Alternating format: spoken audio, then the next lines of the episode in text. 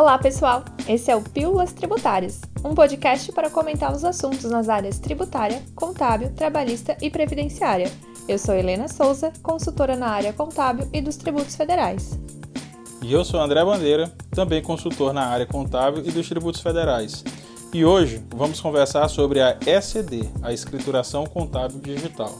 A ECD faz parte do SPED, do Sistema Público de Escrituração Digital, e substitui a escrituração dos livros contábeis em papel pela escrituração digital transmitida por meio de seu programa validador.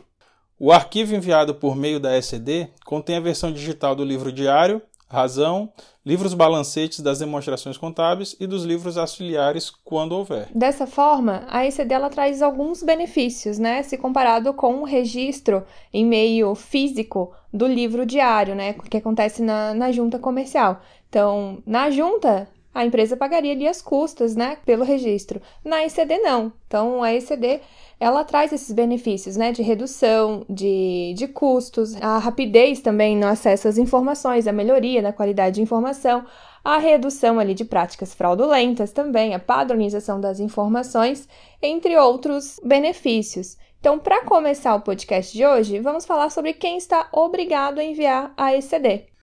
Certo. Conforme as normativas da Receita, todas as pessoas jurídicas que estão obrigadas pela legislação tributária a manter escrituração contábil devem adotar a ECD, inclusive as equiparadas e as entidades imunes e isentas.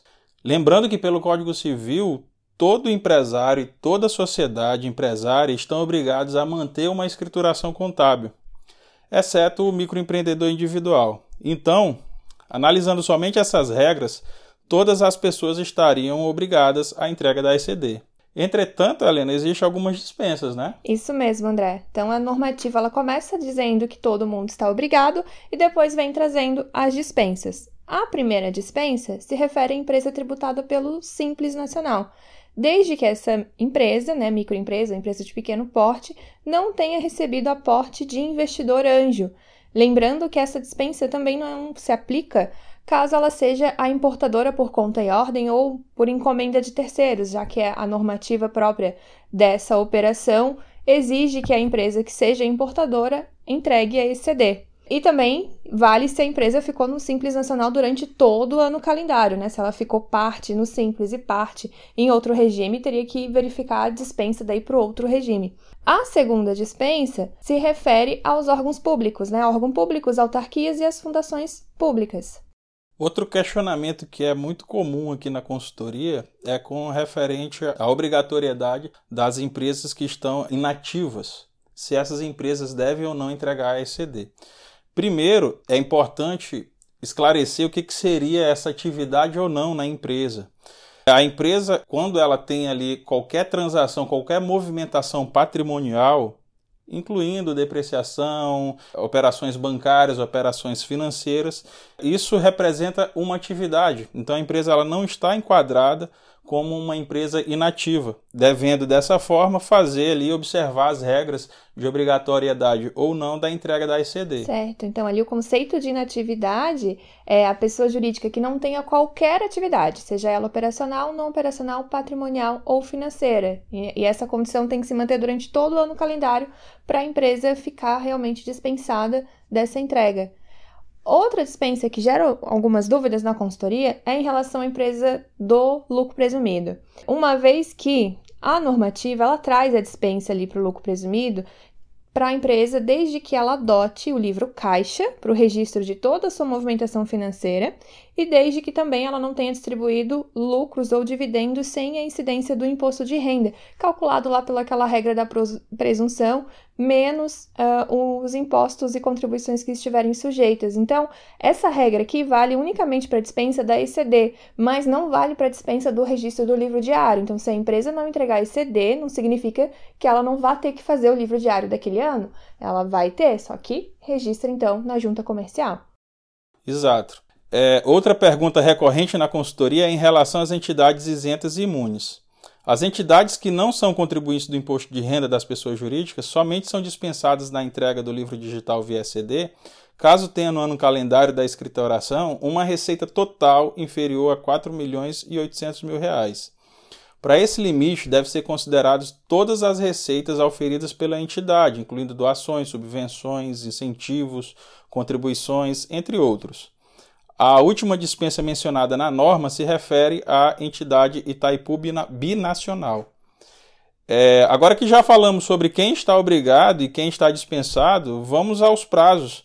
Qual é o prazo de entrega, Helena? Então, em situação normal, né, a, a instrução normativa que regulamenta a ECD, ela determina que a entrega do arquivo, né, a entrega da ECD, tem que ser realizada até o último dia útil do mês de maio do ano seguinte ao período de escrituração. Então, em regra, em 2021, né, para o ano de 2021, estaria entregando, teria que ter entregue a ICD até 31 de maio de 2022.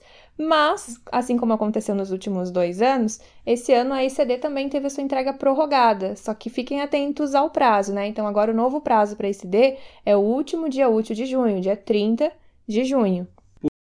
Porém, Além da regra geral em relação ao prazo da entrega, mencionado pela Helena, há também as situações especiais que são os casos de extinção, cisão, fusão e incorporação, onde deve ser observado os seguintes prazos. Quando a situação especial ocorrer entre janeiro a maio, deverá ser entregue a ECD até o último dia útil de junho, quando a situação especial ocorrer entre junho a dezembro, a NCD deverá ser enviada até o último dia útil do mês subsequente ao do evento. Certo. Já que falamos do prazo, é, vale lembrar que essas situações especiais aqui, essas datas das situações especiais, valem para esse ano, justamente por motivo da prorrogação que a gente teve de maio para junho. E vale lembrar também, né, já que temos prazo para enviar a declaração, nós temos multa para quem não enviar a declaração durante o prazo, né? Então, se a pessoa jurídica está obrigada a fazer entrega da ICD e não realiza nesses prazos que a gente mencionou, ela vai estar sujeita a multa equivalente a 0,02% por dia de atraso, calculada sobre a receita bruta da pessoa jurídica desse período de escrituração, limitada a 1%. Então, no máximo, a multa vai ser 1%. Aí vem a pergunta: se a empresa não tem receita nesse período, como se calcula a multa? Bom, nesse caso, a Receita Federal e a legislação, elas não estipularam uma multa mínima. Então, se a receita bruta for zero, matematicamente a multa também vai ser zero. A multa mencionada pela Helena, ela pode ainda ser reduzida pela metade quando a obrigação do envio da ECD for cumprida após o prazo, mas antes de haver ali qualquer procedimento de ofício por parte da Receita Federal ou a 75% se a obrigação for cumprida no prazo fixado em intimação, no caso dela ser intimada pela Receita. No entanto, como a Helena já falou, a pessoa jurídica que não estiver obrigada, mas entregar de forma facultativa, que é uma faculdade que todas as pessoas jurídicas têm de efetuar a entrega, mesmo que não estejam obrigadas, essas empresas, como a Helena também mencionou, não vão estar sujeitas a multa se entregar CD fora do prazo. Bom, pessoal, então aqui finalizamos o nosso Pílulas Tributárias. Obrigado a todos que nos ouviram e aguardamos vocês no próximo programa. Até mais. Até a próxima.